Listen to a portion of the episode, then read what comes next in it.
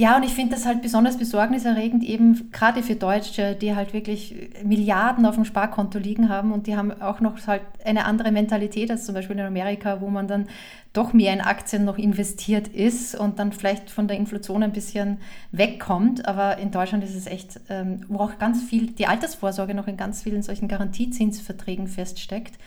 Also ich finde das total gruselig, ganz, ganz schlimm.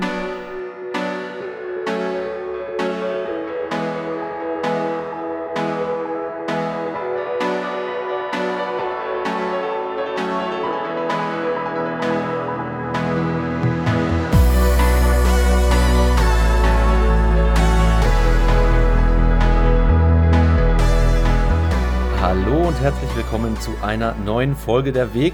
Wir sind heute bei der Nummer 49 äh, und ich und der Daniel sind in Stuttgart, ah, in, in Satoshis Ländle. Daniel, wie geht's dir? Mir geht's super, mir geht's super. Obwohl es schon gestern Abend relativ lang ging, äh, bin ich heute topfit und freue mich auf diese Folge. ja, same, same. Und äh, bei uns sitzt heute die Eva. Hi Eva. Hallo zusammen freut uns sehr, dass du da bist. Ähm, du wirst uns gleich mal ein bisschen äh, von dir erzählen können, aber zuerst, Daniel, gib uns mal die Blockzeit durch und dann können wir los. Ja, das, da hätte ich mich vorbereiten sollen. Warte kurz. Jetzt habe ich ja nicht mal Zugang zu meinem Note, äh, ich nicht im VPN drin bin, aber schauen wir mal kurz auf Bitbo äh, die Blockzeit ausnahmsweise nach. Und zwar sind wir bei, wo ist denn hier überhaupt die Blockhöhe? Ich weiß gar nicht, wo ich die bei Bitbo finde. ah, da, Blockhöhe. Da. Sie? Okay. Wir sind bei der, bei der 738103. Ja, dann starten wir direkt rein, würde ich sagen. Eva, schön, dass du äh, dir die Zeit genommen hast, dich heute mit uns zu unterhalten. Und dann würde ich vorschlagen, erzähl einfach mal so ein bisschen was über dich, was du bereit bist, mit der Community zu teilen, bevor wir dann danach in deinen Bitcoin-Weg einsteigen. Ja, gern, Daniel. Ich freue mich total, dass ihr mich eingeladen habt. Also ja, ich bin die Eva, ich bin 40 Jahre alt und ja, habe zwei Kinder, bin Mutter von zwei Kindern, die drei und sechs Jahre alt sind, also noch ziemlich klein. Und hab, ja, bin berufstätig mhm. und habe halt nebenbei auch noch einen Blog und einen Podcast eröffnet zu Finanzen. Ja, wie man vielleicht ganz gut hört. Also ich komme aus Österreich ursprünglich, äh, wohne aber jetzt schon seit über 15 Jahren in Deutschland. Und ja. Cool. Ja, dann, ähm, das, das, ist ja, ist ja schon mal ein, ein ganz interessanter Hintergrund mit Kinderleicht Finanzen. Vielleicht gehen wir da direkt mal drauf ein, weil das hängt sicherlich auch irgendwie dann mit deinem Bitcoin-Weg zusammen. Aber erzähl mal, was ist, was ist denn eigentlich die, die, die Idee von Kinderleicht Finanzen? Genau, also wie gesagt, ich habe so einen Blog auch gegründet, der heißt kinderleichtefinanzen.de.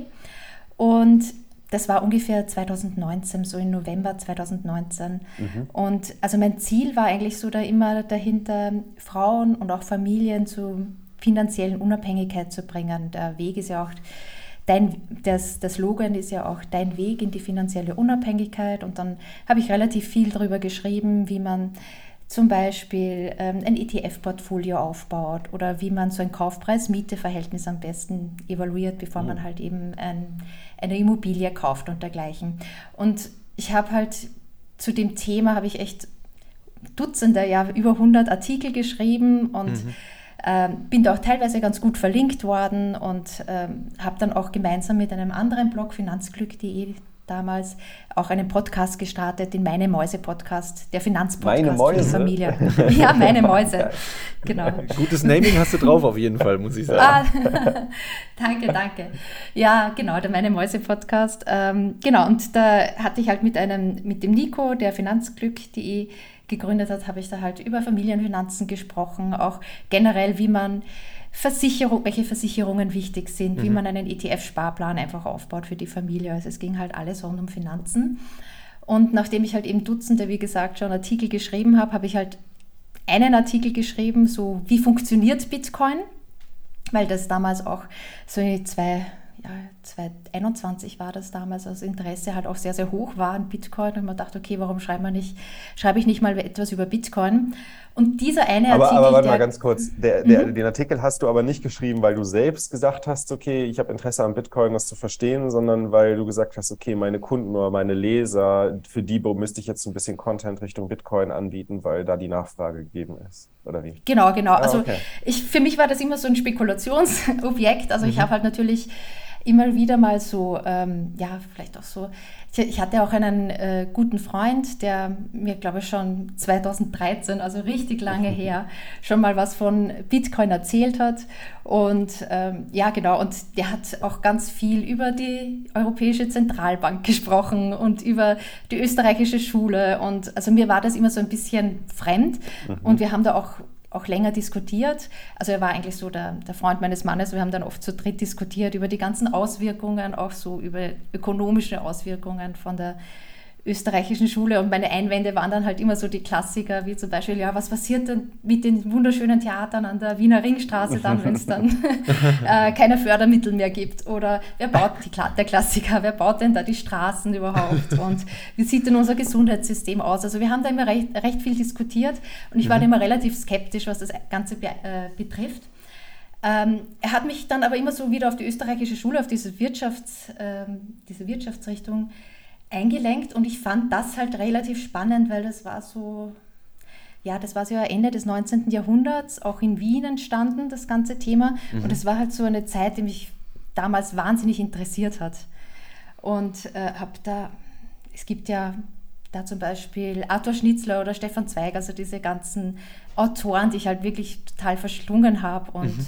sehr viel drüber gelesen habe. Das Wien von gestern zum Beispiel von Stefan Zweig. Und dann dachte ich mir, komisch. Da gibt es eine ganze Wirtschaftsrichtung, von der ich da überhaupt noch nichts erfahren habe, von äh, Ludwig von Mises zum Beispiel, der auch in dieser Zeit war und die da wahrscheinlich alle zusammengesessen sind in einem Café, so habe ich es mir dann zumindest vorgestellt, in seinem Wiener Café und philosophiert haben. Und ich dachte eigentlich komisch, da die Idee von, auch von Simon Freud und dergleichen, es geht ja halt alles so ein bisschen um dieses liberale Gedankengut oder jeder kann halt sich selbst entdecken oder jeder kann halt so machen, was, was er möchte und dann erfahre ich halt darüber nichts und dann habe ich halt diese ganzen Biografien auch nochmal gelesen von Ludwig von Mises. Okay. Und ich fand das aber dann trotzdem nicht so schlüssig, weil es ja immer wieder ging so um Geld und Gold sollte an, also was ist Geld und Geld sollte an Gold gebunden werden und mhm. da dachte ich mir, ja, das hat ja sowieso keine Zukunft so, weil... Kriegt man sowieso nicht hin, ne? Ja. Mhm. Kriegt man ja sowieso nicht hin. Ich fand mhm. da halt die Lösung nicht so schlüssig und ich musste dann wie auch sagen, also ich habe dann halt auch nicht alles so in der Tiefe verstanden, ja. habe mich dann auch nicht mehr so stark damit befasst, fand halt eher so die Biografien halt von äh, eher interessant. Ja. Und habe das halt irgendwie so wieder ein bisschen beiseite gelegt. Aber das war so Aber 2013, eben, 2014, oder wie? Genau, das war so 2013, 2014 so um den Dreh. Das heißt aber, also du bist, du bist eine von den, äh, gibt es ja nicht so häufig von den Personen, die der österreichischen Schule ähm, lang vor Bitcoin in diesem Sinne begegnet ist. Und das heißt, so ein bisschen die gedankliche Grundlage, der Grundstein war gelegt. Und ich fand gerade spannend, dass du gesagt hattest, ähm, ähm, du fandest, das war nicht die richtige oder, oder war, war keine Lösung mit Gold. Ich finde sogar eigentlich, dass die österreichische Schule an sich ähm, gar keine Lösung eigentlich vorgibt oder vorschlägt. Ne? Das ist ja eigentlich nur so ein, so ein Theoriegebäude, das sagt, hm, so sollte es optimal laufen. Und es gab eigentlich nie was, das das so erfüllen kann, wie jetzt Mises oder Hayek das gern gehabt hätten, äh, weil sie einfach wussten, ja, oder weil jeder wusste, ja, Gold ist halt zu einfach korrumpierbar, ist ja dann auch passiert, ne? haben sie alles mhm. vorausgesehen. Ähm, äh, bis dann Bitcoin kam. Das wirklich genau, genau das war, was sie sich eigentlich ge gewünscht haben. Ja. Das habe ich aber absolut nicht so gesehen. Also für mich ja, war ja. halt Bitcoin etwas komplett anderes. Das war halt dieses Spekulationsobjekt und da habe ich mich jetzt auch gar nicht so stärker damit befasst. Das, mhm. da, da, fehlte mir sozusagen das Warum. Bei dem einen ja, fehlte mir die Lösung und bei Bitcoin fehlte mir, warum brauche ich denn das überhaupt? Ja, ja. Mhm. ja. ja und dann ging es halt auch weiter. Also eben dieser, dieser Freund hat dann eigentlich damals eher für meinen Mann, aber er hat halt bei uns zu Hause von Ayn Rand das Atlas Shrugged äh, zurückgelassen. Oh. Nice. ja. also, oh, das habe ich vor kurzem zu Ende gelesen. Also Riesenschinken, ne? Ja, Riesenschinken. Und ich, ich, irgendwann habe ich mir dann eh um 2014, 2015 gedacht, egal, jetzt fange ich mal an zu lesen. Ich war äh, zum ersten Mal schwanger mit dem ersten Kind und Aha. hatte da auch so ein bisschen Zeit und habe halt angefangen, darin zu blättern und zu lesen. Und ich fand es wirklich auf ganz vielen Ebenen, fand ich es total, ähm, also total befremdlich. Also dass da immer so deine Unternehmer, Unternehmerkasse so in die Höhe gelobt worden ist ja, und die ja. Künstler immer äh, ja, gedisst, also immer schlecht geredet worden sind. Aha, also aha. ich fand das halt irgendwie ein bisschen komisch, aber irgendwie hat es dann doch etwas in mir bewegt. Und vor allem, ich glaube, dieser Ausspruch von der Ayn Rand, dass sie niemals für jemanden anderen leben möchte und auch niemand, von niemandem verlangt, dass jemand das Leben für, für sie selbst führt. Und ich finde, das hat mich, glaube ich, so ein bisschen beeinflusst dann nochmal. Genau. Ja, also ich finde auch, der, der, der sitzt schon, der Spruch. Ne? Da sagt sie ja eben ja. irgendwie, äh, frei raus, ähm, sie wird niemals für jemand anderen leben, oder? Also das heißt, keine Stunde arbeiten für jemand anderen, um dem was zu finanzieren, würde aber auch niemals verlangen, ähm, dass jemand das für sie tut, oder? Mhm. Ja, und das da fand ich auch, ist, ein, ist ein, der, der, der Satz, der sitzt wie ein Schlag, ne? Ja, Total. Also, und das kommt man, also ich finde, bei Büchern ist es meistens so, man erfährt dann eigentlich viel später erst, was sie im Leben so bewirken und was sie beeinflussen. Mhm. Und ich glaube, das hat mich doch stark beeinflusst, weil ja, dann kam das erste Kind, wir waren ja verheiratet und wie es halt oft so ist, 2016, 2017 war das so, haben wir halt nach einem Eigenheim gesucht in, in Hamburg damals. Und äh, ja, ich dachte eigentlich, das kann jetzt nicht so schwierig sein. Wir sind beide berufstätig, wir haben immer sehr viel gespart. Ich habe auch schon seit 2010, also auch investiert in so einen relativ teuren, aber in, halt in einen Investmentfonds, der auch ganz gut gelaufen ist. Mhm. Und dachte, okay, wir haben auch das Eigenkapital, kann ja jetzt nicht so schlimm sein. Und es war aber extrem schwierig, halt ein Eigenheim zu finden. Und die Situation hat mich halt auch so frustriert, weil ich mir gedacht habe, ich müsste einen riesen Kredit aufnehmen, den ich bis ich 70 bin zurückzahlen muss und 40 Stunden arbeiten. Und ich glaube, da hat mich dieser, dieser Satz nochmal so stark beeinflusst damals von der Ayn Rand, wo ich mir gedacht habe, nee, ich will nicht 40 Stunden, die nächsten 30 Jahre lang 40 Stunden arbeiten. Also da muss auch irgendwie, Vor allem da ist für da irgendwas im Groben. ja, ja, da liegt irgendwas im Argen, ja. Also irgendwie, es war ja bei den Eltern auch nicht so. Mhm, also genau. ich glaube, das war so, so der, darum habe ich dann überlegt, okay, habe dann ganz viele Finanzbücher gelesen, zum Beispiel auch Kaufen oder Mieten und das war halt so ein Finanzmythos, der sich dann halt für mich so aufgelöst hat, weil ich mir immer gedacht habe, Kaufen ist halt immer sinnvoller und das Beste für die Altersvorsorge als Mieten. Und dann habe ich halt zum ersten Mal erfahren, ja, es geht ja auch an der Börse breit gestreut mit einem ETF-Portfolio. Habe dann halt eben diesen Blog gestartet, weil ich auch Teil dieser Bewegung sein wollte, dass ich das, dass sich da jetzt vielleicht nicht zu viele Frauen und Familien da zu sehr verschulden, sondern halt mhm. halt eben mit breit aufgestellten ETF-Portfolio, mit Spartipps und ja, dergleichen halt ähm, ja, die Finanzen besser, also besser, also zumindest anders aufstellen können. Mhm. Und deswegen sind wir dann halt in so eine Miet-Doppelhaushälfte gezogen und haben dann halt so alles in ETFs umgeschichtet. Krass, okay. Genau. Würdest, du, würdest du heute sagen, jetzt nach, nach, nach den paar Jahren, das war die richtige Entscheidung? Ja. Es war schon die richtige Entscheidung, das, das, mhm. äh, weil das, ich komme gleich dazu, wie sich das dann auch mal mit der Strategie ein bisschen geändert hat dann mhm. seitdem. Aber ganz prinzipiell bin ich äh, denke ich, dass das die richtige Entscheidung war. Gut, aber jetzt wieder zurück zu dem Finanzblog und meinen mhm. Artikel. genau. Also dann schreibe ich halt über dieses Spekulationsobjekt Bitcoin ähm, und komme dann halt auch relativ weit drauf. Also das kann man ja nicht beeinflussen, wirklich, also wie man da auf die Seite 1 landet. Äh, wenn die Leser besonders viel Zeit dann halt verbringen mit den Artikeln, weil sie den halt offensichtlich gut geschrieben finden, dann wird man halt weiter oben gerankt. Und du meinst bei Google, halt, ne? Bei Google, genau. Und deswegen kam halt kamen halt relativ viele Website-Besucher mit rein und die waren halt fast so 60, 70 Prozent Frauen. Und das fand ich dann halt interessant und dachte, okay, da könnte ich ja vielleicht mehr drüber schreiben, weil offensichtlich gibt es da jetzt noch nicht so viel dazu. Und dann fiel ich, glaube ich, in dieses Rabbit Hole rein und habe dann erst richtig recherchiert. Also Bitcoin hat ja wirklich schon bei ganz vielen Türen äh, geklopft sozusagen und bei mir hat es echt ewig lang gedauert, bis ich drauf gekommen bin, das ist eigentlich nicht nur oder nicht ein Spekulationsobjekt, da steht da viel mehr dahinter. Ja. Aber, aber das heißt, du hast da wirklich, also der Trigger war ähm, Interesse oder vermutetes Interesse deiner, deiner Leser. Ja. Und dann hast du dich aber wirklich direkt selbst reingegraben. Also einfach durch die, durch die Blog-Recherche äh, oder Recherche für den Blog hat's dann, also bist du irgendwie da drin gelandet in diesem Kaninchenbau und hast dann auch gemerkt, so, oho, krass, ähm, äh, da geht's ja richtig ab. Ja, ja, ja, ja, so, so hat es funktioniert.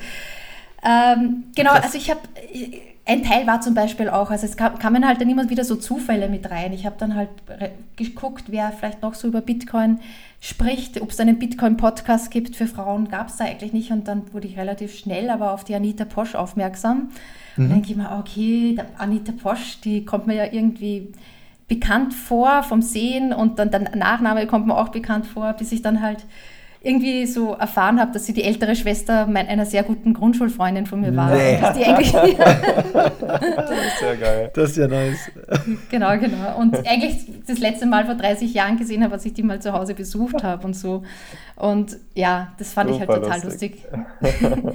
die habe ich natürlich auch gleich eingeladen zum Meine Mäuse Podcast und die kommt jetzt auch öfters. Ja, sehr cool.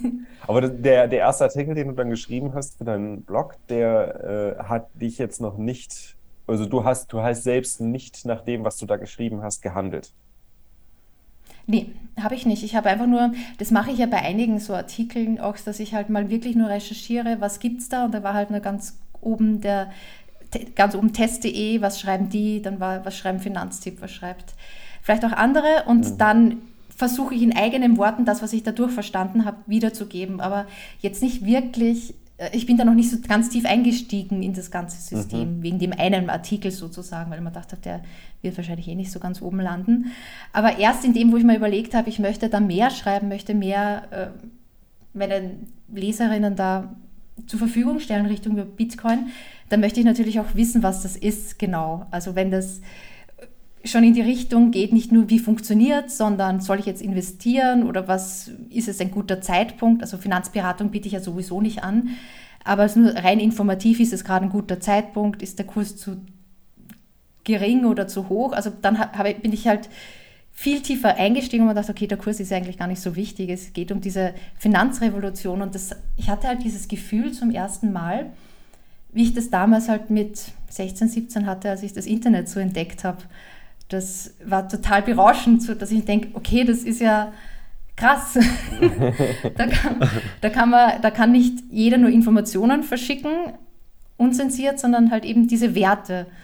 Und das hat mich halt total begeistert. Und dass halt es auch solche Notes gibt, wo die komplette Blockchain, also jeder so eine Note besitzen kann mit der kompletten Blockchain und da das selbst verifizieren kann, das fand ich halt auch total, ähm, ja, also ich war total begeistert, dass ich das irgendwie so ein bisschen verstanden habe. Also ich habe ein Medientechnikstudium abgeschlossen, also ich habe also ich kenne mich technisch mit Bitcoin da bei weitem nicht aus. Also ich bin da kein Experte. Ich, ähm, aber ich habe, glaube ich, so eine kleine Grundlage, so, dass mhm. man so ein prinzipielles Verständnis hat, wie funktioniert das Internet. Technisch meinst du jetzt, ne? Also genau, technisch mhm. zu ein paar äh, Grundlagen verstehe ich da. Ich weiß halt, wie kommuniziert wird, wie wahnsinnig äh, was das für eine Innovation ist, dass man ohne Instanz etwas verschicken kann, ohne äh, das zweimal zu verschicken, also dieses Double Spending Problem halt in, mhm. in den Griff zu bekommen.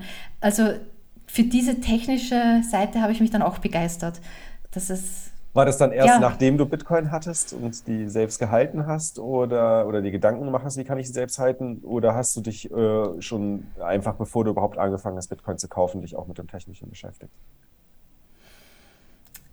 Also ich bin, glaube ich, eher so der Typ, der alles mal selbst machen muss. Und deswegen habe ich schon investiert in Bitcoin. Mhm. Und mich dann richtig beschäftigt auch mit der Technik und dann auch halt auch diese ganzen Artikel nochmal geschrieben, die mir das halt nochmal, äh, wo ich es dann halt nochmal besser äh, verstanden habe. Also es ist mhm. ja auch ganz oft so, dass man nur, wenn man ein Buch liest oder so und es nicht anwendet, dass man dass man das Wissen nicht so richtig sich aneignet. Mhm. Und aber in dem Moment, wo ich halt Bücher darüber gelesen habe, recherchiert habe, selbst Bitcoin gekauft habe, in kleinen Tranchen am Anfang, und dann darüber selbst noch geschrieben und gesprochen habe, also dann äh, war es dann schon relativ eingängig und ich habe es dann in groben Zügen verstanden. Natürlich gibt es da immer wieder was, was ich komplett neu entdecke und äh, ja, ich da, oder wenn man dann immer denkt, okay, aber was ist, wenn es verboten wird oder okay, was ist passiert, wenn hier und da, also ich habe dann halt immer wieder so Momente, wo man denkt, okay, vielleicht äh, hat es dann doch irgendwie keine Zukunft, aber wenn ich dann immer recherchiere und alles nachlese, dann denke ich mir, ja, eigentlich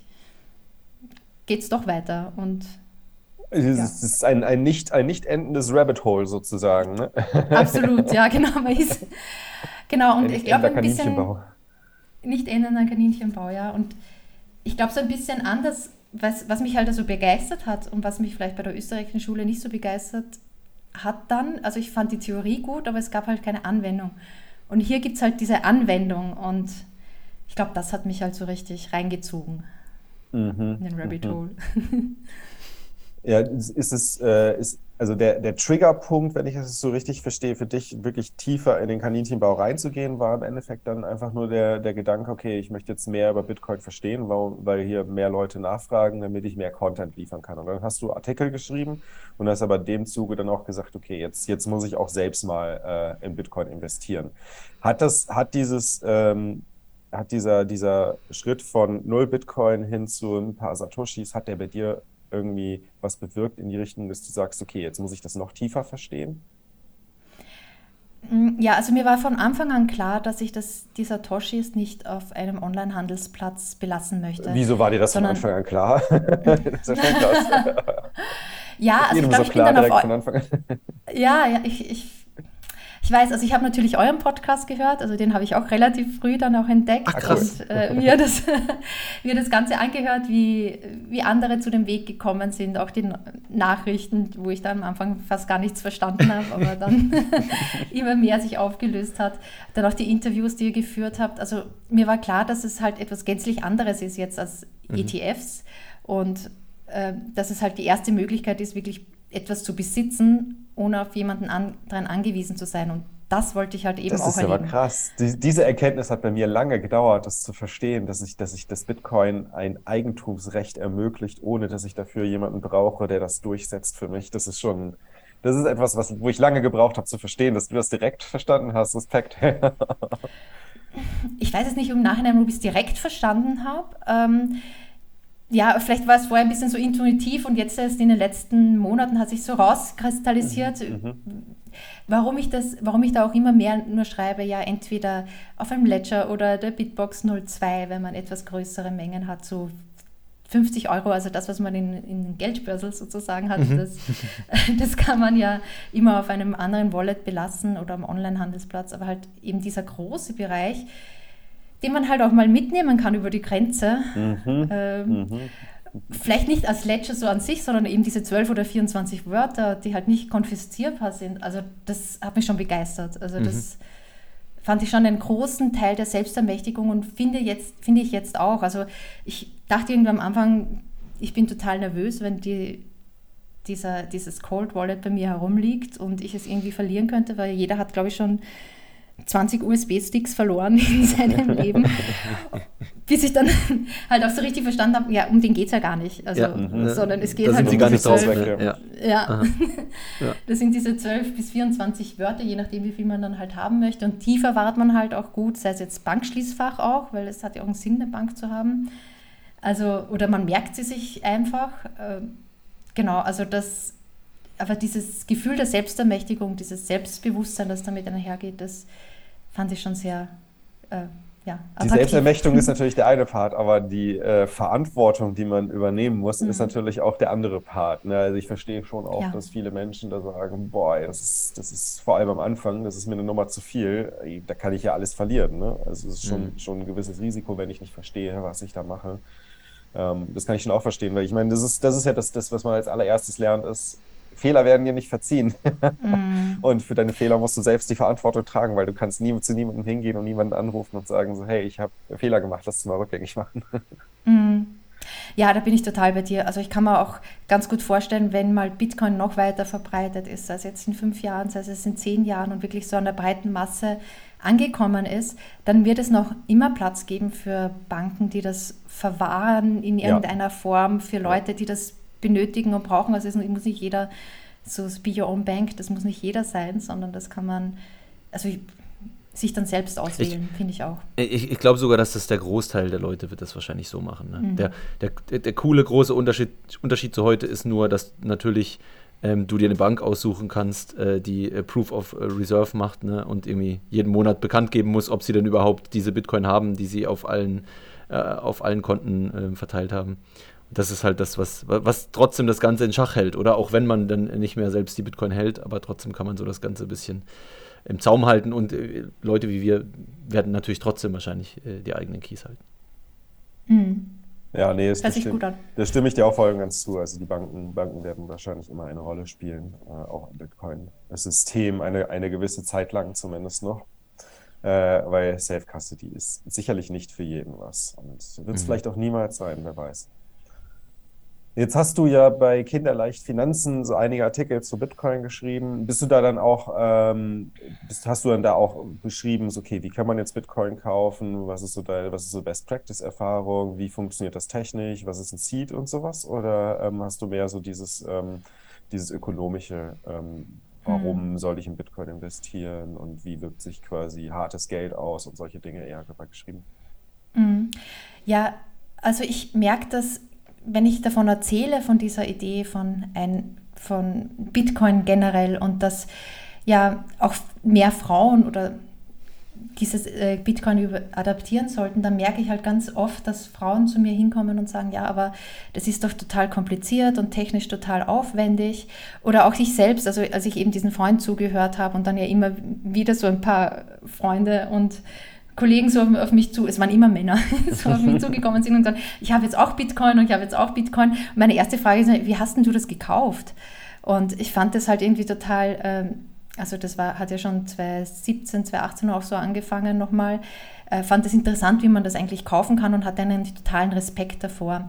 Und als ich es dann halt eben 2022, also Anfang diesen Jahres habe ich dann auch selbst zuerst einmal gekauft, war ich total überrascht, wie einfach das geht. Mhm. Und deswegen ist es so mein erstes Anliegen, dass ich mal diese Angst vor dieser technischen Hürde nehme, dass es so wahnsinnig schwierig ist, Bitcoin zu kaufen und zu verwahren und dass man da wirklich ein IT-Freak sein muss. So ist es ja gar nicht. Also es geht viel, viel einfacher. Ich habe da zum Beispiel auch so einen Artikel geschrieben über in 15 Minuten einen Bitcoin-Sparplan aufsetzen. Also das habe cool. ich dann auch gemacht. Das hat ja, wirklich nice. nicht länger als 15 Minuten gedauert. Und also Bitcoin verschenken, zum Beispiel mit OpenDime, also das hat ja auch super schnell, also mit diesem Hardware-Wallet, das halt richtig für Geldgeschenke ganz mhm. gut ist und das halt wie so ein Bargeld wirkt. Also bei mir geht es halt auch sehr viel um die Anwendung und halt auch so diese, diese Angst zu nehmen, am Anfang überhaupt zu beginnen. Also ich persönlich interessiere mich sehr für die, äh, für die ökonomischen Auswirkungen.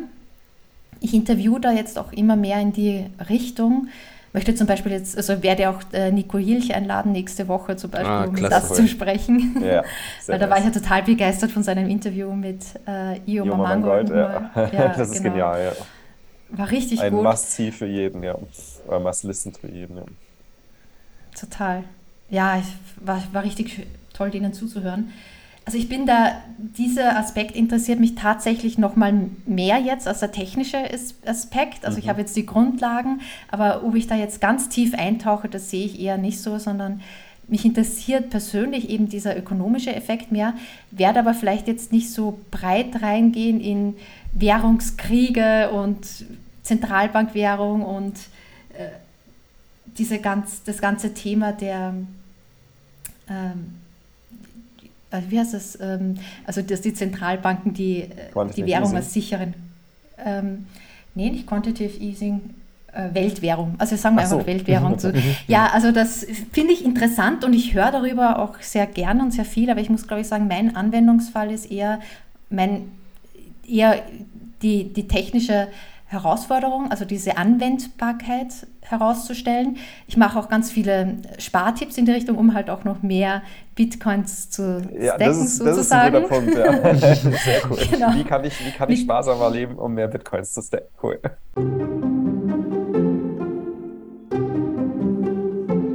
Also ich verstehe null von Technik.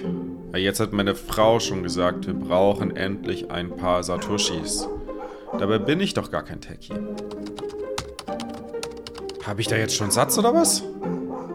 Ich habe Satz auf der Wallet. Das war ja einfach. Pocketbitcoin.com. Der einfachste Weg, an Satoshis zu kommen. Genau, genau. Das, das wird ein großer Teil einnehmen und vielleicht mehr so diese gesellschaftliche Auswirkung. Weil ähm, ich sehe das zum Beispiel, ähm, ja, wie gesagt, wenn zum Beispiel die Zentralbank das Ziel hat, eine Preisstabilität zu erhalten, äh, das bedeutet ja auch immer, dass wir, dass die Geldmengenausweitung damit einhergeht. Also zum Beispiel durch technische Neuerungen und dergleichen wäre es ja prinzipiell möglich, dass äh, viele Dinge viel, viel günstiger wären, also eine Deflation ermöglicht. Aber weil halt die Zentralbank diese Preisstabilität erhalten möchte, muss sie die Geldmenge ausweiten, um halt noch eine Inflation zu erreichen. Und ich denke, durch diese, dass die Preise halt so stabil bleib, bleiben, heißt das auch auf der anderen Seite, dass wir nicht weniger arbeiten können und dass es zum Beispiel früher total möglich war, mit nur einem Gehalt, ob das jetzt der Mann oder der Alleinverdiener war oder halt auch eben die Frau, aber mit einem Gehalt ähm, einen Eigenheim zu kaufen und das innerhalb von 20 Jahren abzuzahlen und jetzt halt eben nicht mehr möglich ist. Und noch halt ein gutes Leben für die ganze müssen. Familie zu ermöglichen mit mehrmals ja, im Jahr und Urlaub. hin und wieder und so Urlaub. Ja, genau. genau, genau. Und das ist ja zumindest in den Ballungsräumen in Deutschland nicht mehr möglich. Also mhm. etwas in die Richtung. Und da ist, passiert halt eben, wenn man die Geldmenge ausweitet, dann passiert halt eben auch, dass man die Arbeitszeit ausweitet für die Familie. Das bedeutet, dass halt dann auf einmal plötzlich beide 40 Stunden arbeiten mhm. müssen. Und sich dann trotzdem eben kein Eigenheim leisten können. Und die Frage ist halt, was wäre denn, wenn äh, so eine Geldaus Geldmengenausweitung nicht mehr gäbe, dass zum Beispiel beide, also Mann und Frau zum Beispiel 20 Stunden arbeiten. Da will ich jetzt gar nicht vorschreiben, dass es beide gleich machen müssen oder dass es nur der Mann oder nur die Frau arbeitet. Das ist jetzt keine Vorschrift oder sowas, aber es wäre zum Beispiel möglich, dass Eltern halt jeder nur mehr 20 Stunden in der Woche arbeiten und mehr Zeit für sich und vielleicht auch für die Kinder hat wenn wir uns mehr Richtung Bitcoin bewegen. Und ich glaube, das wird eher so mein, meine Auswirkung für die Gesellschaft und für die Familie sein. Also das, mhm. da möchte ich auch mehr drüber schreiben. Also wie die Gesellschaft aus dem Hamsterrad austritt. Mhm. ich, ich glaube, das, ist auch, das ist auch wichtig, dass jemand das ja. ähm, kontinuierlich in einfachen Worten beschreibt oder ohne mhm. wirklich super, super tief in die Ökonomie zu gehen, ja. recht oberflächlich zu beschreiben, warum ist es denn eigentlich für uns schlecht, wenn jemand sagt, wir möchten Preisstabilität haben? Ja? Weil das bedeutet ja. nämlich nicht, dass die Sachen nicht zu teuer werden, sondern dass die Sachen nicht billiger werden. Ja, genau. Das ist ja eigentlich der, so der Hauptaufhänger. Okay. Wo, wo, wo siehst du denn, äh, du hast ja, kannst uns gerne mal erzählen, wenn du möchtest, du hast ja jetzt noch eine, eine weitere Domain gesichert. Wie siehst du dich denn und, und, und den Finanzblock sich weiterentwickeln, so die nächsten Jahre? Wo möchtest du hin? Was möchtest du da machen? ja, also ich habe jetzt noch eine Million Satz.de gesichert.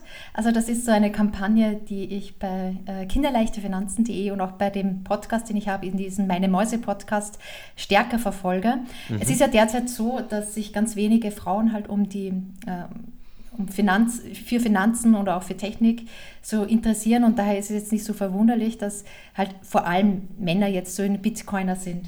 Und das war halt eben irgendwie kann ich mir noch erinnern, äh, beim Internet damals so und jetzt ist es halt bei Bitcoin eben auch so. Und wenn jetzt aber Bitcoin, ganz, ganz kurze Zwischenfrage, aber mhm. ähm, bei Bitcoin würde ich sagen, ja, stimme ich dir, stimme ich dir voll ganz zu, aber grundsätzlich sieht man jetzt, also zumindest würde ich beobachten, so auf, auf Instagram und so anderen Social Media Kanälen, dass so seit einem, anderthalb Jahren auch immer mehr Frauen zumindest in diese Finfluencer-Szene einsteigen und anfangen mhm. halt über Investment zu reden. Die reden natürlich nicht über Bitcoin, hast du vollkommen recht, aber es ist, es ist dieses, das, das Bewusstsein zumindest für Finanzen und dass man da aktiv werden muss, scheint tatsächlich bei den Frauen auch immer stärker zu werden, sonst wäre da auch kein Markt da, dass halt die, die, die weiblichen Influencer, die sich ja auch ganz gezielt auch mit ihrem Content an Frauen richten, ähm, die würden sich ja sonst nicht halten. Ne? Mhm. Ja, auf jeden Fall. Also da bin ich ganz bei dir. Das hat sich nochmal ganz stark geäußert, auch mit dieser Empowerment der, der Fraubewegung, mhm. zumindest so in den letzten fünf, sechs Jahren, die da auch nochmal ganz stark in Fokus gelegen ist. Ja, und da geht es halt sehr viel ähm, auch um ETFs und wie man es da fürs mhm, Alter vorsorgt. Mhm. Und das bin ich ja auch. Also ich habe auch mein ETF-Depot, das ich für meine Altersvorsorge verwende. Aber ich denke halt, dass es wichtig ist, eben zu diesem Portfolio eben auch noch äh, Bitcoin zu haben. Erstens einmal, es geht jetzt darum, nicht schnell reich zu werden oder dergleichen. So fällt man vielleicht eher so in das Rabbit Hole ganz am Anfang rein, wenn man denkt, okay, damit kann ich ja Geld verdienen oder in meinem Fall, ah, damit kriege ich ja mehr Besucherinnen auf meinem Blog. Sondern es geht halt da um Selbstermächtigung, Selbstständigkeit und auch wissen, wohin die Zukunft geht und Wissen an, aneignen, von dem man sich in fünf oder zehn Jahren total profitieren wird noch. Und ähm, ich sehe halt jetzt, wenn es jetzt derzeit ist es halt noch so, also ich weiß nicht, wie es ihr bei den, zum Beispiel bei dem Festival oder so seid, es kommen natürlich immer mehr Frauen sozusagen, aber ich glaube, es ist noch, noch nicht so ausgewogen, das Verhältnis. Es ist alles andere als ausgewogen. genau. Und, und das habe ich halt damals im Internet auch äh, gesehen. Also ich, äh, zur, zur, Erklärung, also ich habe ja damals angefangen bei 2008 für, für Google zu arbeiten und als ich da angefangen habe in, in Hamburg, da war es halt eben auch so, also da waren halt auch vor allem äh, Männer tätig und vor allem die haben halt das so, weil sie einfach von der Idee begeistert waren auch und das technische Wissen hatten und auch sehen, okay, da kann's, das ist noch die Zukunft. Und äh, jetzt mittlerweile, also letztes Jahr, also dieses Jahr war ich wieder zum ersten Mal bei so einer Online-Marketing-Konferenz. Also da waren 70.000 Leute und mehr als die Hälfte davon waren Frauen. Äh, das Sehr hat sich halt extrem entwickelt, was als alles Internet- und Online-Marketing betrifft. Und ich denke, dahin wird es bei Bitcoin auch gehen. Aber wenn das halt erst in zehn Jahren ist oder in 13 Jahren ist, keine Ahnung, wird halt der große Unterschied sein, dass halt jedes Bitcoin oder besser gesagt jeder Satz, jeder Satoshi viel, viel teurer ist und man sich da halt vielleicht noch mehr abgehängt fühlt, weil man dann halt durch einen späten Einstieg ein bisschen bestraft wird. Mhm. Und daher möchte ich mit einer Million Satz eben dagegen steuern und sagen, hey, geht's off Zero, also kauft euch zumindest um ein paar hundert Euro, also in dem Fall eine Million Satz, das sind jetzt, glaube ich, ich weiß, weiß den Kurs gar nicht, sagen wir 300 Euro derzeit. Kauft euch da von Bitcoin und schaut, was das mit euch macht, wie das funktioniert und seid schon am Anfang auch dabei und interessiert euch dafür, weil ich habe halt die Erfahrung, dass es im Bitcoin-Bereich noch wenigere Frauen gibt als, ja, genau, halt mhm. Männer in dem Bereich. Ja, aber ich, ich finde das äh, sehr cool, vor allem äh, dieser Ansatz mit den 1 Million Satz, oder? Es ist was noch bezahlbares, noch leistbar, sich leistbares und es durchbricht so die Minimumhürde, ja, und, und wenn es hier wirklich zu einem Bitcoin-Standard kommt, dann steht man gar nicht so schlecht da mit einem Million Satz, ja, das muss man ja auch sagen. Ja. Deswegen das ist das natürlich schon cool. Und, und, und, wenn man so eine wirklich so eine Dollar-Cost-Averaging-Army generiert dadurch, dass man sagt, jetzt holt sich mal jeder eine Million Satz, ja, dann, dann ist das natürlich auch super für alle. Ja. Und ja, ich, ich denke, es ist halt einfach gut, dass dass es zumindest auch mal ähm, eine, eine Frau halt darüber redet oder mehr mhm. Frauen darüber Absolut, rede, reden, ja. weil das merke ich halt ganz stark, dass es auch, wenn man mich zurückgespielt wird und sagt, ja gut, ich höre sonst nur Männer, das finde ja, ja. find ich ganz gut, dass mal auch eine Frau darüber redet. Also cool. macht ich finde es halt auch super, dass du dich ganz gezielt auch äh, äh, an Frauen richtest und dir das Ziel setzt, dass du auch eine Million Frauen äh, zu einer Million Satz bringen willst. Ähm, das, ist, das ist wirklich was, was glaube ich auch, äh, auch ich meine, wenn, wenn wir mal so in die Geschichte reinschauen, viele Frauen waren ja auch in, in Beziehungen, ähm, die toxisch waren, gefangen, weil sie einfach äh, in der Situation waren, nicht selbst Geld äh, ja, akkumulieren zu können, sparen zu können, weil früher der Mann derjenige war, der das Geld reingeholt hat. Und ähm, ich glaube, Bitcoin ist auch für Frauen ein, ein, sehr wichtiges Tool, um Selbstsouveränität und äh, Unabhängigkeit leben zu können. Von daher ist das wirklich ein geniales Tool. Ich meine, heute haben wir das Problem weniger, aber ich meine, auch, auch, auch eine Frau will genauso unabhängig sein oder unabhängig sein von einem Mann und, und unabhängige Entscheidungen treffen können. Äh, vor allem, wenn halt äh, irgendwas toxisch ist oder sowas, äh, um sich da aus solchen Beziehungen rausziehen zu können. Und da ist natürlich einfach ein eigenes Vermögen, ein eigener Puffer, eine eigene Rücklage, mit der man arbeiten kann, mit der man halt mal erstmal auch, auch eine Lösung finden kann. Ein unglaublich wichtiges Tool, um eine selbstsouveräne Art und Weise zu leben an den Tag legen zu können. Also ich finde es ich find's genial und äh, werde dich dabei supporten, wo ich nur kann, um das Projekt voranzutreiben. Jetzt, äh, ja, vielen Dank. Was, was, mich noch interessiert ist, bekommst du eigentlich Feedback zu deinen Artikeln? Kommunizierst du mit den Lesern irgendwie? Können die Kommentare hinterlassen? Kontaktieren dich manche? Was ist so das Feedback? Was erzählen die so? Was sagen die? Ja, also ich bekomme sehr viel direktes Feedback. Ähm, also wenn, wenn ich bei irgend äh, ja, zum Beispiel bei, bei einem Meetup oder dergleichen darüber spreche, dann bekomme ich vor allem viel direktes Feedback von, von Frauen. Da gibt es auch in München so ein Bitcoin-Meetup, äh, wo ich das Ganze auch vorstelle. Ich habe auch zum Beispiel mal nach einem, nach der Anita Poschs Interview auch mal so das Feedback bekommen, ah, jetzt habe ich das erste Mal so richtig verstanden, vielen Dank. Ich werde jetzt noch mich weiter, äh, werde jetzt mehr recherchieren zu Bitcoin, was ich natürlich auch großartig finde, weil ich mhm. hoffe, dass ich da so einen ersten Anschluss gegeben habe ins Rabbit Hole. Hoffentlich, äh, ja, reist die eine Leserin auch dorthin. Und äh, genau, also ich höre da relativ, also recht gutes Feedback, vor allem von Frauen, die halt da sagen, ja, jetzt traue ich mich auch zum ersten Mal, das so selbst in die Hand zu nehmen, wenn das wirklich so einfach ist. Mhm. Ich, das, ist, das ist ein wichtiger Punkt, dass du es halt wirklich so machst, dass es dargestellt ist, wie als wäre das kinderleicht. Ne? Aber kinderleicht, ich finde, das passt mhm. ja schon perfekt. Ja. Das ist wirklich kinderleicht, sich, sich mal 300, also für 300 Euro Satz zu kaufen. Und, ähm, und dann kann man immer noch überlegen, okay, hole ich mehr, hole ich weniger, steige ich erstmal tiefer ein und so weiter. Aber dass diese ersten, ersten eine Million Satz, dass diese kinderleicht zu erreichen sind oder zu bekommen sind, das ist, glaube ich, für viele erstmal ein wichtiger Einstieg, um überhaupt loslegen zu können. Also genial. Ja, absolut. Also am Anfang dachte ich mir auch, ja, mache ich das vielleicht mit äh, 5% des Portfolios und eine, aber das ist einfach alles viel zu kompliziert. Ja, ja, genau, ja, es soll, ja. Mhm. es soll der, der, Einstieg soll einmal gelingen und der soll wirklich leicht sein und dann kann ja jeder so, jeder seinen ihren Weg selbst gehen und sehen, wie das ja. vom Portfolio ist. Genau. Und dann hat ja auch genau. jeder unterschiedliche äh, äh, Risiko und unterschiedlichen Risikoappetit, äh, ja. auch natürlich ein unterschiedliches Verständnis davon, wie sich Dinge eventuell entwickeln könnten. Und dann kann man dann entsprechend selbst entscheiden, wie tief gehe ich rein, will ich mich erst informieren oder kaufe ich blind weiter, in welchen Summen und so weiter. Das, das ist, glaube ich, was da muss jeder mit sich selbst ausmachen dann. Ja. Vielleicht noch ganz kurz, und es ist ja auch cool, also zumindest so die letzten Jahre, Daniel, wo wir sicher das miterlebt haben, wie gut und wie easy es auch geworden ist, oder? Also ein, ein Pocket und ein Relay ist schon einfach mhm. und jetzt hier irgendwie mhm. 21 Bitcoin mit dieser App, oder? Wo es wirklich, ja, wo du gar nichts mehr verstehen musst, ja. Es wird, wird dir irgendwie alles dargelegt, es wird dir gezeigt, du solltest ab und zu das auf eine Hardware-Wallet runterholen und so. Ähm, ist schon super gut geworden, super einfach geworden und ich, ich glaube, es, es braucht sowas. Es braucht was, das ja. die Leute da easy abholt und ihnen auch so ein kleines Ziel gibt, oder? Weil das fragen sich die meisten Leute, wie viel von meinem Portfolio, was stecke ich jetzt da rein, was zu viel, was zu wenig. Und du gehst einfach hin und sagst einfach mal, hol dir halt mal einen Million Satz. Ähm, was mhm. hast du denn zu verlieren? Und das finde ich, find ich ziemlich cool. Ja. Schön. Sehr nice. Was, was sind so äh, auf deinem Weg ähm, zum, zum Bit, zur Bitcoinerin, was, was ist dir noch alles so begegnet? Was sind so die äh, Kaninchenbaugänge, die du gerade besonders spannend findest oder wo du in den letzten paar Monaten drüber gestolpert bist, äh, die dich irgendwie in den Bann gezogen haben? Ja, das erste war, also was mich richtig reingezogen hat, so ganz am Anfang, war eben Andreas Antonopoulos. Also da habe ich ganz viele YouTube-Videos. Ja, genau. Sehr cool. Also seine, ja, seine Reden und die waren ja richtig gut und haben mich auch nochmal so mit richtig mitgezogen. Mhm. Und da gibt es ja auch für alle, die sich da interessieren, zweimal im Jahr einen MOOC, also so einen Massive Online Open Kurs von der University of Nicosia. Ja, ja, habe ich und auch gemacht. Er, Ah, cool, ja, den, genau, den habe ich auch gemacht, weil da ist nämlich der Andreas Antonopoulos, der ein Professor und unterrichtet da auch und übernimmt, glaube ich, das erste das ganze Drittel dieses MOX-Kurs und der ist kostenlos.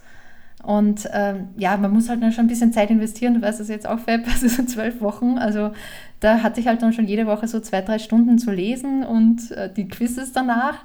Aber man hat halt ein super Basiswissen mal.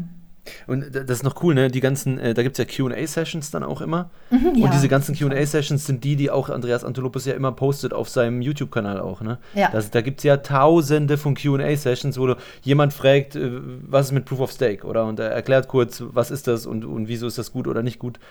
Ähm, ja. Und das ist schon äh, sehr, sehr wertvoll, ja, was da mittlerweile auch an Fragen und Antworten zusammengekommen ist. Ja, total krass. Also auch diese QAs, sodass man die noch so direkt erreichen kann. Also als Student von diesem Kurs kann man ihnen diese Fragen auch stellen und er beantwortet sie dann halt auf YouTube sozusagen live und sagt, ja, Eva hat das und das gefragt. Und da, da fühlt man sich dann halt auch sehr gleich nochmal ähm, ja, angesprochen und richtig mitten dabei. Also das kann ich auch wirklich jedem empfehlen, der beantwortet da alle Fragen und ja, fand ich halt richtig, richtig cool. Ähm, genau, und dann cool. bin ich halt habe ich dann halt die What is Money Show von ähm, dann auch öfters gehört, äh, den Robert Podcast. Breedlove. Genau, mhm. Robert Breedlove und sein über mehrere Folgen dauerndes äh, Interview mit Michael Saylor. Oh, das ist krass, das, ja. Das ist crazy. Ja. das habe ich mal so in der, ähm, ja, so nach Weihnachten vor Silvester sozusagen mal gehört, als die Kinder so ein paar Tage bei der Oma waren. habe ich so ein paar Tage durchgehört, weil das sind ja auch wirklich sechs Stunden Material oder so. Mhm. Also, Aber das, das heißt, dieser geldtheoretische Kaninchenbaugang hat dich auch äh, ziemlich in den Bann gezogen. Ja, das ist eher das, was mich wirklich auch nochmal so reingezogen hat. Das muss ich auch sagen, ja. Also das Techni die technische Begeisterung auch. Ich glaube, ich hatte immer schon so ein bisschen Hast Faible für Technik. Ja, habe ich. Sehr cool. ah, sehr Mit cool, Umbrell. nice, nice. Also nutzt du auch Lightning genau. schon? Äh, ja, ich nutze auch Lightning. Sehr und cool. ähm, ja, mein, das Ganze, also diese technische Begeisterung, die ist, glaube ich, etwas, das ich schon ganz früh hatte und auch, glaube ich, gut an meine Kinder weitergeben kann. Also diese Full Note, das Einrichten, das habe ich gemeinsam mit meinem Sohn gemacht. Der Ach, ist cool. sechs Jahre. Der fand das total cool. Und der hat halt jetzt auch so ein äh, Hardware-Wallet und mit weiß sechs? halt, dass er jetzt oh, Neues.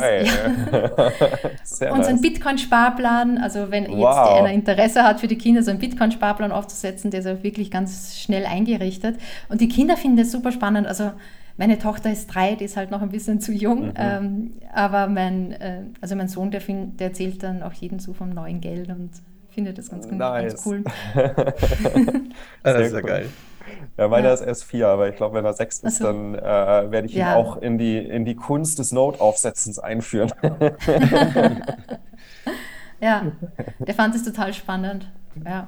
Sehr nice. Ah, das, das, das fand ich interessant, dass eben halt auch schon Kinder das so irgendwie so verstehen, so dieses, äh, ja, also dieses Prinzip halt dahinter, dass es halt so ein offenes Kassenbuch ist und man lädt sich das halt runter. Echt, das, hat, das versteht er schon. Boah, Respekt. Ja, ja, weiß ich jetzt nicht. Ich glaube jetzt nicht, dass er, bis, also, dass er hochbegabt ist oder so. Also das ist es jetzt nicht, aber er weiß halt, dass es irgendwie so ein neues Geld ist und eine andere Art, dass man sich halt da immer nachgucken kann, wer wem was überwiesen hat. So, Sehr nice. so in die Richtung. Also das Interesse ist halt da und ich glaube, er hörte, er hörte mir zumindest zu. genau. hast, hast du noch so ein Thema, was du jetzt in den nächsten Monaten mal unbedingt angehen möchtest? So ein, so ein Gang im Kaninchenbau, wo du schon mal reingeschnuppert hast vielleicht, aber noch nicht so dich wirklich reingetraut hast? Hm. Also ich habe noch immer dieses Buch von Andreas Antonopoulos, äh, Bitcoin verstehen, also dieses technische Buch. Das, das Mastering, Mastering ja, Bitcoin. Mastering ja. Bitcoin, ja genau. Ja, das Mastering ist, Bitcoin ich, auf, mein, auf, meinen äh, Nachkästchen liegen, ja. okay, da, fehl, da fehlt noch so noch? Der, der, der Kicker, um, um dich in diesen Gang rein zu, äh, ähm, sozusagen rein zu manövrieren. Ja. okay. ja. Weil ich muss schon sagen, also es ist immer ganz toll, äh, euren Podcast zu hören, auch zum Beispiel Bitcoin verstehen mit dem Jonas und auch What is Money. Also, aber es ist halt auch schon toll und man fühlt sich halt Teil der Community und es ist auch so ein bisschen auch so Unterhaltung halt auch dabei, was ja auch toll ist. Mhm. Damit man aber wirklich tiefer in das Thema einsteigt, ins dieses komplizierte Thema auch einsteigt, helfen halt auch sehr viele Bücher. Und da macht ihr ja, schon aber ich meine, Arbeit mit dem glaub, Übersetzen und allem. Ja, ja, genau. Ich meine, unser Podcast mhm. ist so nicht dafür geeignet, weil wir setzen das ganze Wissen ja schon voraus bei, bei unseren ja. Folgen sozusagen. Ja. Und ich glaube, selbst bei Jonas ist je nachdem, äh, welche Folge du hörst, äh, ist da vor allem bei den weiteren Folgen ist ja auch schon ein gewisses Grund, Grundwissen vorausgesetzt. Mhm. Aber ich glaube, er hat auch ja. gute, gute Einsteiger-Folgen äh, ne, am Anfang. Ja, ja, der Jonas mhm. fängt, fängt, bei Null an am Anfang. Das ist äh, wirklich gut, muss ich sagen. Er ist auch ein, meine Hauptempfehlung eigentlich, Bitcoin verstehen für, für Neulinge, mhm. wenn die sagen, ich will da irgendwie einen Podcast hören, ich will, dass mir einer das irgendwie äh, auf dem Teller serviert, dann ist das, glaube ich, schon der, die beste Anlaufstelle. Ja, richtig gut. Ich bin bei Jonas etwas später jetzt eingestiegen, ähm, aber fand ich auf jeden Fall auch richtig gut den Podcast, dass ich da nochmal lerne. Dann habe ich natürlich auch äh, von Seyfedin Amos den Bitcoin Standard gelesen oder Layered Money äh, auch gelesen. Oh, Layered Money hast du gelesen? Okay, krass. Habe ich auch gelesen. Ähm, ja, ich muss halt auch sagen, dass ich das alles äh, ja, vielleicht nicht so ganz in, die, in der Tiefe verstehe, aber vielleicht in dieser Masse dann, wenn ich dann mehr lese, auch zum Beispiel den Fiat-Standard, den ich jetzt auch nochmal bestellt habe. äh, cool. Dass, dass es halt ähm, so sich ein bisschen fügt, so vor allem diesen ökonomischen Hintergrund. Also ich habe mhm. jetzt kein VWL-Studium hinter mir, was vielleicht gut, was vielleicht schlecht ist, keine Ahnung. Aber ich, ich glaube, es ist gut. genau, also ich komme halt eher so von dieser äh, Medien- oder Technikseite, aber das finde ich halt schon sehr spannend, also dieses Ökonomische dann nochmal und Spieltheoretische dann auch. Also es fließt ja so viel mit rein in Bitcoin, was, ja, was richtig gut ist. Absolut, absolut. Ähm, äh, eine Frage, die der Daniel ja mit eingeschleust hat, die wir uns beim, äh, wie heißt da der Podcast von Daniel Prince, glaube ich, ist es, ne? Kommt die Frage. Ich glaube, ja. Ähm, her und fand, fanden wir super cool. Ähm, wenn du, wenn du jetzt instant irgendjemanden auf der Welt äh, sofort von Bitcoin überzeugen könntest, also sprich, der kann direkt mal ein paar hundert Stunden überspringen, an Wissen aufsaugen und weiß sofort Bescheid, das ist es. Ähm, quasi wie bei Matrix, da ne? dass du halt quasi ja genau, er nimmt die, er nimmt die Pille und dann zack. das Wissen eingeflößt bekommst. genau. Ähm, hast du da eine Idee, wer, wer wäre das? Mit wem würdest du das machen, wenn du hier per, per Zauberstab sagen könntest, zack, jetzt bist du Bitcoiner? Puh. Ja, so der Klassiker wäre natürlich so Christine Lagarde. Ja. ja. ist okay. Dann wäre die EZB morgen am Ende. Aber stell ja, dir, stell, stell, stell dir vor, sie geht auf die Bühne und erzählt auf einmal, wie geil Bitcoin ist. Dann ist ja alles vorbei. ja, das, das, würde das Ganze ziemlich beschleunigen. Ja, ja, das wäre wahrscheinlich die einzige Möglichkeit, dass äh, Europa nochmal vorne mit, mitspielt bei der ganzen, ja. bei der ja. ganzen äh, Thematik, technologisch und wirtschaftlich. Aber ja, Christine Lagarde äh, fände ich sehr interessant, gerade jetzt vor allem kürzlich nach dieser Aussage da, mhm. ähm, äh, wo sie sagt, ihr Sohn hält irgendwie äh, ja. Krypto und äh, sie selbst das nochmal ungefragt niedermacht. Mhm. das wäre schon lustig. Okay, finde ich eine gute Antwort, sehr cool. Was ich auch geil fand, übrigens, wo wir gerade über Christine Lagarde sprechen, wo sie dann auch sagt, wo sie gefragt wird, ob sie überhaupt noch schlafen kann. Und sie dann sagt so, ja, natürlich muss ich schlafen, aber morgens wache ich wieder mit Sorgen auf. Ne? Ui. ja, das Leben möchte man auch nicht haben. Nee, wirklich so. nicht, ja. Aber äh, also ich fand ich schon, hast du es hast gesehen, den Clip von ihr, zufällig, Eva? Äh, äh, ich habe darüber gelesen, also mhm. ich habe nicht den Clip selbst gesehen. Und ich habe auch gehört, eben, dass sie einen Sohn hat und der ja ein ja. freier Mensch ist und das ja, natürlich ja. selbst entscheiden kann. muss man muss man angucken. Ich finde, es, es, spricht Bände tatsächlich. Also so, dass sie sie weicht eigentlich den eigentlichen Fragen teilweise aus und du kannst schon fast spüren, dass sie eigentlich nicht so wirklich weiß, ja. ähm, was sie sagen soll und, und, und ökonomisch eigentlich mhm. auch gar nicht äh, gut aufgestellt ist. Ja, und sie das weiß spürt halt, man richtig es, raus sie weiß halt auch, dass es echt ein Problem ist. Ne? Und das merkt man halt auch, so wie sie ja. antwortet und wie sie sich gibt, dass sie weiß, dass sie hier auf einem Riesenhaufen Scheiße drauf sitzt und ich weiß, wie sie den wegmachen soll. Ja. Also das ist noch krasser, dann, dann sagt sie ja auch so irgendwie, ja, wir, ähm, wir werden das schon hinkriegen. Ne? Also wie, wie ja, wollen genau, sie das Balance Sheet wieder kleiner kriegen? dann sagt sie mir, ja, wir kriegen das schon wir. hin. Und er, ja, wie denn? Und ja, ja, also wir wissen das schon wie, wir kriegen das schon hin. Boah, okay. Ja, und ich finde das halt besonders besorgniserregend, eben gerade für Deutsche, die halt wirklich Milliarden auf dem Sparkonto liegen haben und die haben auch noch halt eine andere Mentalität als zum mhm. Beispiel in Amerika, wo man dann doch mehr in Aktien noch investiert ist und dann vielleicht von der Inflation ein bisschen wegkommt. Aber in Deutschland ist es echt, ähm, wo auch ganz viel, die Altersvorsorge noch in ganz vielen solchen Garantiezinsverträgen feststeckt. Also ich finde das total gruselig, ganz, ganz schlimm. Mhm dass da nichts gemacht wird. Ich, ich habe ich hab so ein bisschen das Gefühl, in Deutschland ist es auch ein, äh, ist auch ein Thema, weil, ähm, oder dieses, dieses Festhalten am Euro ähm, auch ein Thema, weil viele Deutsche im Vergleich zu den Amis äh, dieses, dieses Gefühl haben, dass Geld, direkt Geld zu haben, nicht zu investieren, Sicherheit ist und dass quasi dieser, mhm. dieser Betrag etwas Absolutes ist. Ja? Also der Geldbetrag, den ich habe, der ist was Absolutes und das ist nicht was Relatives im Verhältnis zu was anderem, was es ja eigentlich mhm. ist. Ja? Ähm, aber die, für, für, viele, für viele Deutsche ist es so ein, so ein, so ein ja, ich weiß gar nicht, wie man das, wie man das besser erklären kann, als mit so einer absolute Zahl, die, die, äh, an der man sich orientieren kann. Das ist ein Orientierungspunkt für viele Menschen. Auch, ich habe ne? da, glaube ich, ein gutes Beispiel. Ähm, ähm, es wird jetzt noch ein paar Jahre hinhauen äh, und hat sich halt mal gesellschaftlich ver verankert, dass ein Millionär das was krasses, oder? Also das heißt, eine Million D-Mark haben, mhm. Euro haben, das ist krass. Und das ist wie, das wird weitergegeben, das ist im Sprachgebrauch oder ein Millionär, so. Und das geht jetzt vielleicht noch zehn Jahre, da ist das noch krass und irgendwann wird man merken, nee, so krass ist das gar nicht mehr. Irgendwie jedes mhm. Haus kostet eine Million. Ähm, es gibt krasse Sportwagen, die kosten eine Million. Ähm, so heftig ist das gar nicht mehr und dann verpufft das wieder, oder? Und ich glaube, ja. das sind solche Sachen, dieses gesellschaftliche, wie man drüber redet, dass sich das auch manifestiert, oder? Weil du mhm. immer sagst, oh, eine Million ist Stimmt. so krass, aber die ist nicht lang nicht mehr so krass, wie sie vor mhm. 20 Jahren war. Ja, und außerdem eine Million also Satz ist doch gar nicht so krass. Also die kann jeder, kann jeder erreichen. das, das, das habe ich mir tatsächlich gedacht. Also jetzt kann das halt jeder jetzt erreichen noch. Jeder, genau, und ich, mit dieser einer Million Frauen, die eine Million Satz, also das ist ja ein Ziel, das es eigentlich für die nächsten zehn Jahre vielleicht auch noch trägt, also eine Million Frauen so zu mhm. erreichen. Aber mhm. dann wären eine Million Satz wahrscheinlich nicht mehr so nicht mehr so einfach zu erreichen. Ja, ja. Genau. Das kann schon sein. Mhm. Das bringt mich, ja. bringt mich noch zu einer Frage. Wie, wie, siehst du dich denn eigentlich persönlich oder beruflich in Bezug auf Bitcoin in den nächsten fünf bis zehn Jahren? Also ist das so ein Projekt, mhm. äh, auch mit einer Million Satz äh, Kinderleichtfinanzen, wo du, wo du lang, langfristig Vollzeit einsteigen willst? Mhm. Ja, also ich bin, habe jetzt zum Beispiel schon reduziert. Ich habe vorher noch 40 äh, Stunden gearbeitet. Ich habe jetzt schon noch reduziert und mache das auch nebenberuflich. Es gibt also, ich komme aus so einem, ähm, also ich, wir wohnen jetzt in so einem kleinen oberbayerischen Dörfchen äh, in, in, der Nähe cool. von München. Und da gibt es halt auch immer so ein Gründernetzwerk. Und da habe ich zum Beispiel auch diese Idee vorgestellt von eine Million Satz.de. Das muss man sich dann richtig vorstellen. Ich komme dann halt so rein in ein, in ein Zimmer und so in U-Form sitzen halt dann die ganzen Banker und auch der Bürgermeister der Stadt und entscheiden dann, ob die, äh, die Gründung unterstützenswert ist oder nicht. Und ich habe halt diese ganze Idee auch für Frauen ein, dazu zu bewegen, in Bitcoin zu investieren, vorgestellt. Und äh, das, das Interesse war auch recht groß. Es gab halt ganz, ganz viele Fragen und ich bin halt jetzt in diesen kleindörflichen äh, ja, Gründernetzwerk aufgenommen, Unternehmenszirkel aufgenommen.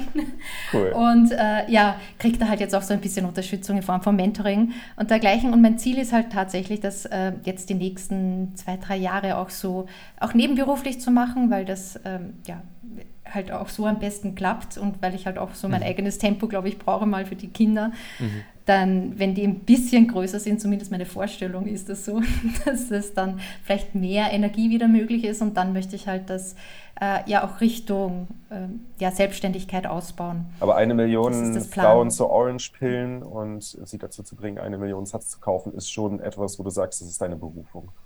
Ja, okay, auf cool. jeden Fall. Sehr nice. Ja. Sehr cool. Ähm, dann würde ich auch schon zur letzten Frage kommen. Da, Daniel, wenn du nicht gerade zufällig noch irgendwas, irgendwas nachhaken möchtest. Nee, ja, passt.